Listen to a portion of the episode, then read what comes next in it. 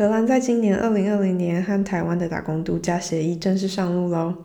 当然，今年会有第一批拿到打工度假签证的台湾游子们会来到荷兰。但我其实在二零一六年就申请到了一个极为相似的签证，到荷兰当 au pair，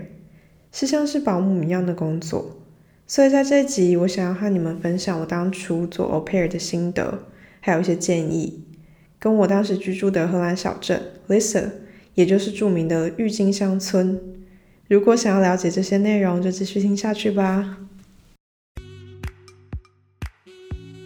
Hello，你现在正在收听的是《异乡人的漫游》，我是游心如，在这里我和大家分享异国旅行和异国生活的故事及经验，带你一起探索不同的文化风情，以及在异国路上可能会遇到的问题和烦恼，也会透过和其他异乡人访谈的方式，听听不同的漫游经验。如果你喜欢这类型的内容，不要忘记按下订阅或追踪。才不会错过之后的内容哦。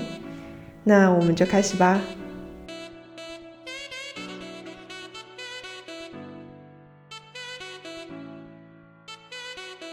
在二零一六年的夏天，在我刚大学毕业的那一年，有点迷惘，不知道应该在人生的下一个阶段做什么，就不想要这样进入职场，有一点逃避的心态吧。心中也还是充满着年初在荷兰种种的回忆。让我起了去打工度假的念头，但我知道荷兰当时并没有和台湾签下打工度假的这个协议。偶然之下，在阅读楚世英的一本书，好像是叫做《打工度假前必须知道的几件事》，里面看到 “au pair” 这个词，让我在心中又唤起了一点希望。先来更新荷兰打工度假的现况好了。终于等到二零二零年的四月，第一批台湾人能够申请到荷兰打工度假的这个签证。每年只只有一百个名额，说实在其实是蛮少的。而且听说今年申请已经满了。主要的申请条件其实和其他国家打工度假的条件差不多，像是年龄要在十八到三十岁之间，有金钱的证明能力，可以给付这一年的生活费等等的。在这里我就不多说明有关申请以及规定的详细资料，因为在官网都查得到。在荷兰打工度假可以做所有你想要的正职，但这当然这个签证的效期只有一年，也不能延长，所以大部分的人其实应该是以服务业为主。会比较推荐的就是前往 Roundstad。Roundstad 就是几个荷兰的金融重镇城市。分别为阿姆斯特丹、海牙、鹿特丹跟乌特列支，在这这几个城市会比较找好找工作，而且也是比较国际性，所以大部分可以用英文沟通。其中比较值得注意的是租屋的问题，尤其是在阿姆斯特丹，要找到能注册地址又是在比较好的位置的租屋，真的是难上加难。分租厨房还有卫浴。的房间至少每个月会在七百欧以上，也就是差不多台币两万五左右。所以我觉得一开始来的时候选的地点也是蛮重要的，而且要注意，如果在荷兰没有注册你所住的地址，其实是违法的。但像阿姆斯特丹这种大城市啊，有一些房东他可能会租给你房间，但是他不让你注册在他的家里。因为他就是没有报税，所以其实是违法的。然后变相的，有些人就会卖你他们家的地址，然后让你注册在他们家。其实这就是有点变相的，你住在 A 地点，结果你注册在 B。如果政府发现的话，其实这是一件还蛮严重的事情。不过这里就要来说说 o p a i r 这个专案了，因为这是一个包吃包住的专案。au pair 其实原文来自于法文“互惠”的意思。简而言之，就有点像是保姆的概念，在一个家庭里面担任起一个大姐姐的角色，当然大哥哥也行，不过真的是以女性为居多。当年我的中介里面有超过三十个 pair，但是里面只有一个男生。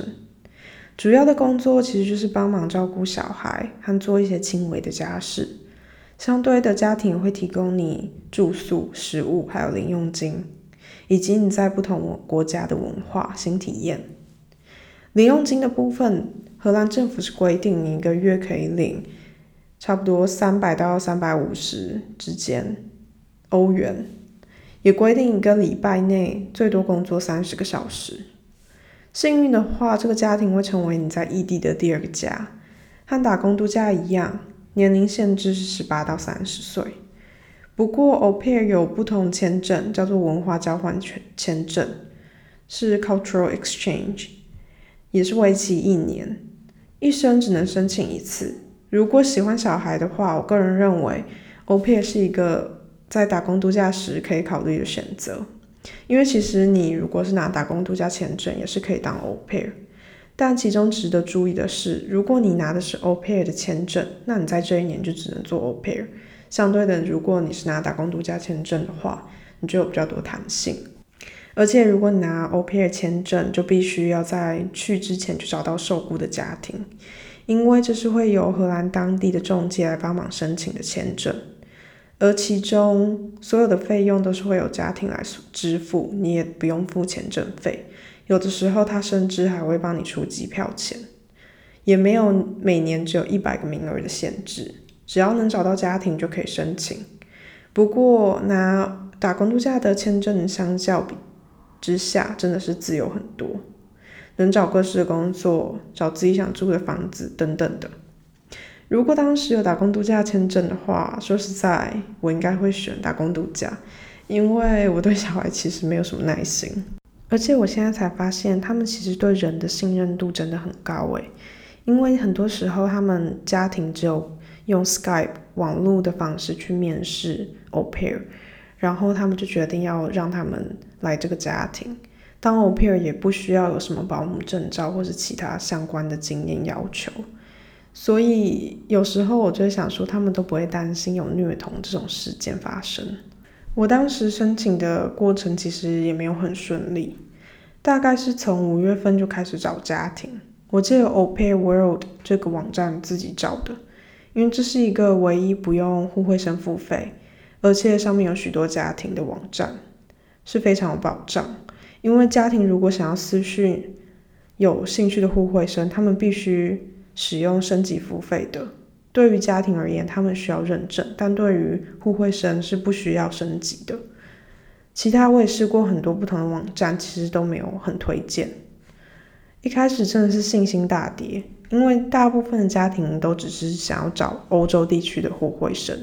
因为签证费是家庭需要支付的嘛。那如果你是持有欧盟护照的人，那你就不需要签证。那想当然，他们能省就省。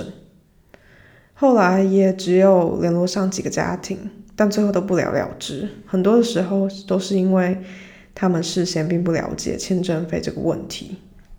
最后，我终于在十一月的时候找到了一个家庭，所以中间真的是经过了非常多个月，还是是因为我当时人其实已经在荷兰了，他没有见到我才决定的。之后签证的程序我就不多说，因为如果你们真的找到家庭的话，那这些签证的手续真的都还蛮容易的。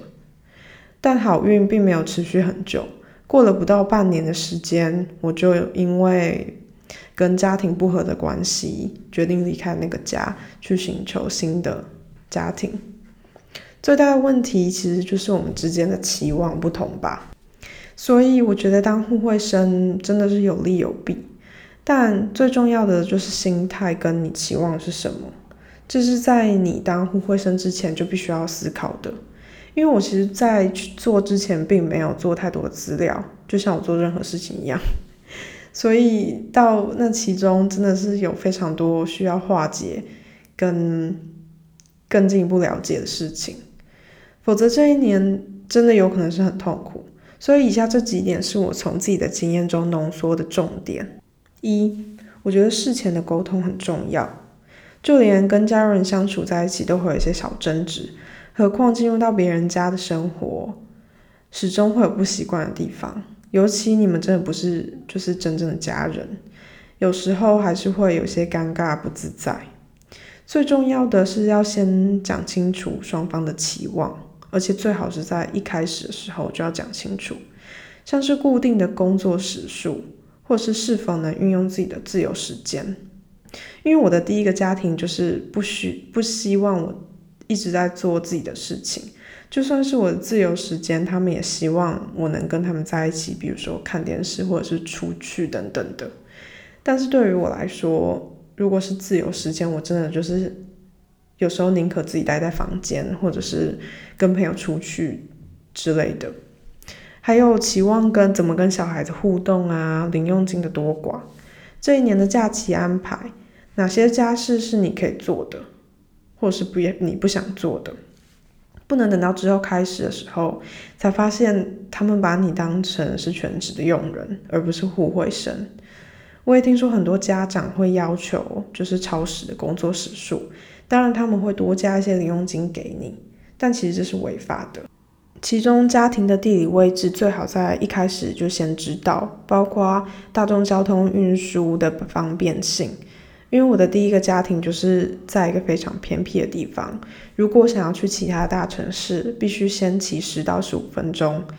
的脚踏车到公车站，而且那个路程是非常空旷，完全旁边没有东西，晚上可能会是整片阴暗的那一种路。然后到公车站，公车一个小时只来一班，然后公车站到火车站，从那个火车站才才能转到其他大城市这样子。所以当时其实我一开始就知道这个地方很不方便，不过他们在一开始的时候有跟我保证，他们可以让我去上家训班，然后他们有多余的一台车可以让我开，这也是当初为什么我会答应的原因。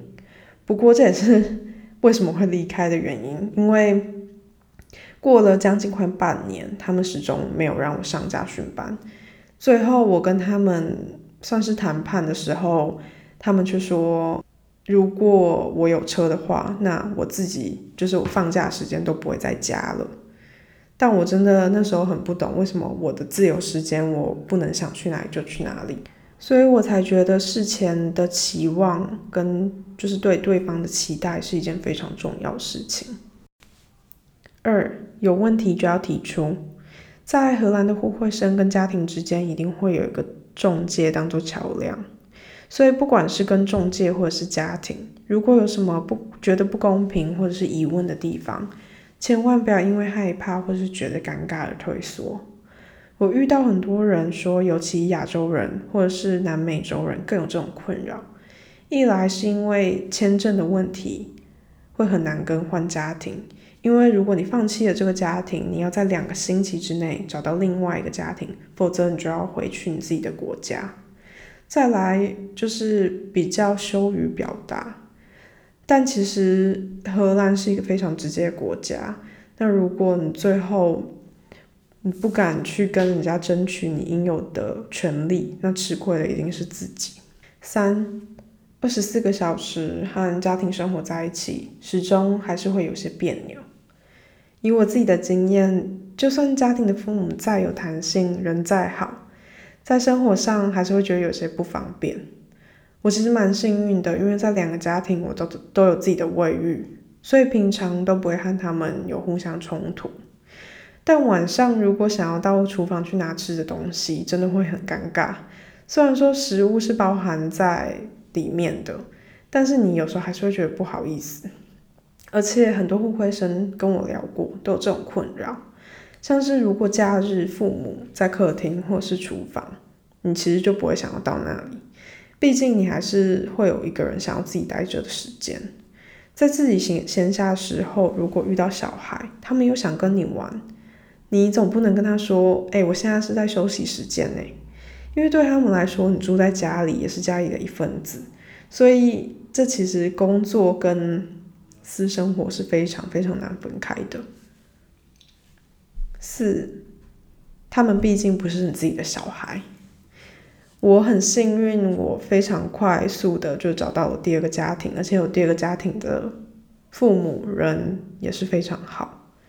那我在第二个家庭主要是带一个两岁多的小妹妹。那在这个阶段，真的是一个非常活泼又调皮的时候，有的时候非常不懂分寸，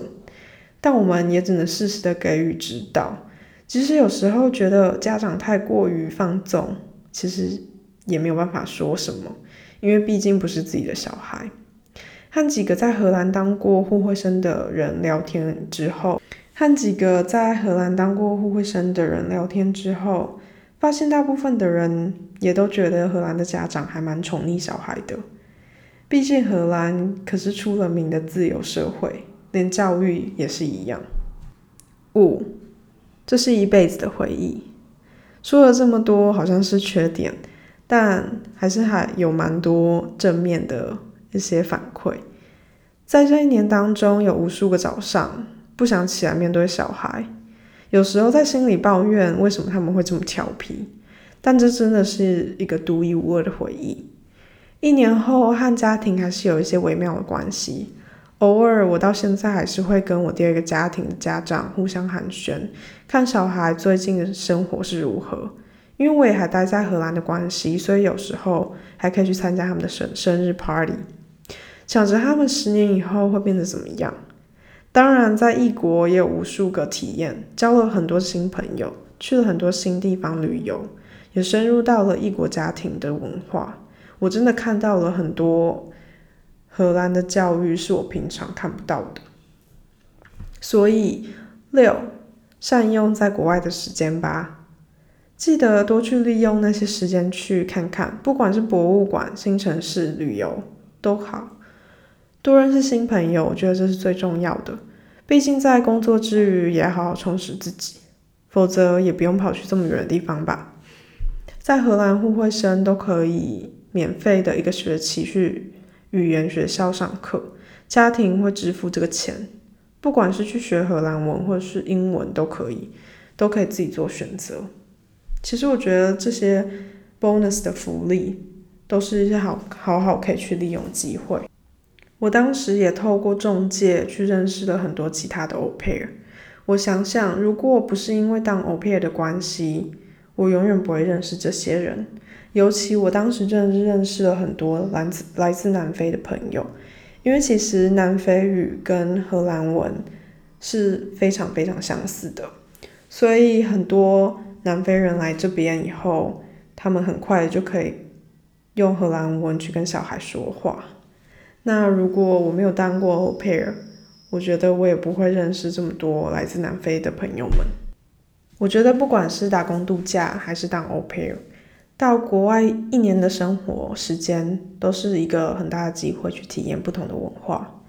我在第一个家庭的最后，其实是双搞到双方有点撕破脸的境界，我还需要在半夜的时候偷偷去找下一个家庭。因为如果在两个星期内没有找到的话，我就会失去签证。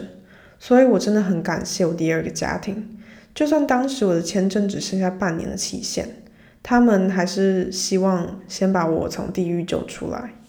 其实到最后，家长的选择比小孩重要很多。虽然和小孩相处的时间很长，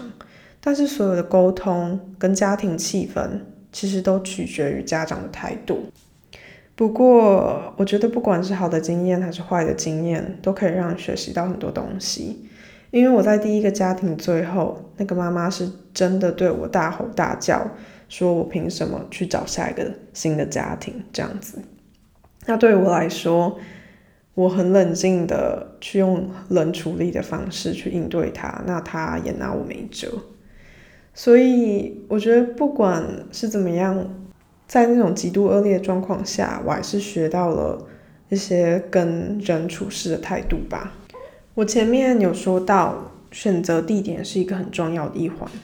因为如果是在大城市的话，比较有机会去认识新朋友。我的第二个家庭所在就在海牙，是一个比较国际化城市。那我第一个家庭就是在一个一望无际的荒郊野外，我这辈子应该是不会再去的地方。所以当时我就要参加一些聚会，都很困难。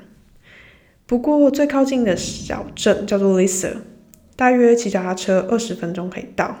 是在阿姆斯特丹南边一点的地方，也就是荷兰最著名的 Kilkenhof 郁金香花园的所在地。在中世纪时，因为战争的关系，Lisa 是一个很贫穷的地方，当地的人都以农业或者是挖煤矿为生。不过，在十七世纪时，有很多富有的商人都在 Lisa 置产，拥有庄园。其中包括 Cokenhof 也是在当时所制产的。因为地质极为适合种植郁金香的关系，Lisa 和周边的小镇都充斥着花田。现在 Lisa 区域所种植的郁金香每年都会出口到超过一百个国家，而从从未离开过的 Cokenhof 这个庄园，也就是现在的大花园。虽然先前在荷兰已经待过半年时间，但我那时候从来没有去过 Cokenhof。所以在那一年，我当 opai 的时候，我第一次入园。花园只在每年的三到五月开放，里面有很多不同的区域跟花的装置艺术，让我想到以前在台湾看花博。我个人觉得门票有一点点稍贵，然后里面又非常的拥挤，入园大概台币要五百多块。但是在花园外面邻近的乡村，有满片的郁金香田。我非常推荐，就是租一辆脚踏车在 Lisa 到 Leiden 方向骑，沿途会有很多各式各样的郁金香。如果天气好的话，阳光洒下，在空旷的路上骑着脚踏车欣赏花田，还可以一路骑到莱登，并可以到另外的小镇去探索，又或者能够去 Kokenhof 城堡看看，是整年都有开放的。不过，虽然说是城堡，我个人认为就是一间比较大一栋的房子吧。如果有机会在春天的时候来到荷兰，一天的时间在 Lisa 周边骑着脚踏车，并感受有别于和大城市不同的小镇风情，吃着合适点心，像是薯条或是炸鱼跟一些小松饼 p o f f e t c h e s 我光想到就是很想要再去一次。不过，应该是因为最近疫情的关系，让我真的很想出去玩。我觉得在这一年让我学到最多的，大概就是处事的方式，还有了解到荷兰家庭的文化吧。就好比来说，爸爸这个角色分担了许多家事跟照顾小孩，让我也看到两性之间更公平的一面。再也不是看到网上文章说荷兰的社会有多公平，而是真的亲身的体验到。结束搬离家的那一天，我就直接独身的前往机场，飞往古巴。完全不会西文的我，我也不知道是哪来的勇气，就这样飞了。可能是这一年所遇到的事情，让我觉得自己真的是无所不能吧。非常谢谢你们听到最后。如果你们想要看这集的图文内容，可以点在叙述连接的 www 点 thedamroom 点 nl。au pair 经验，想和我联系的话，可以上 Instagram，也是 Let Them Run 点 NL，或是帮我在 iTunes 留言及打新评分。虽然我非常想要跟你们分享我在古巴以及其他中南美洲国家的旅行故事，但是我更迫不及待的想要跟你们分享我去年在巴尔干半岛的旅行。所以接下来会有一系列的巴尔干半岛自驾旅行故事以及有趣的文化。如果你们对这些内容有兴趣的话，记得按下订阅，才不会错过之后的故事哦。那下次见喽，对。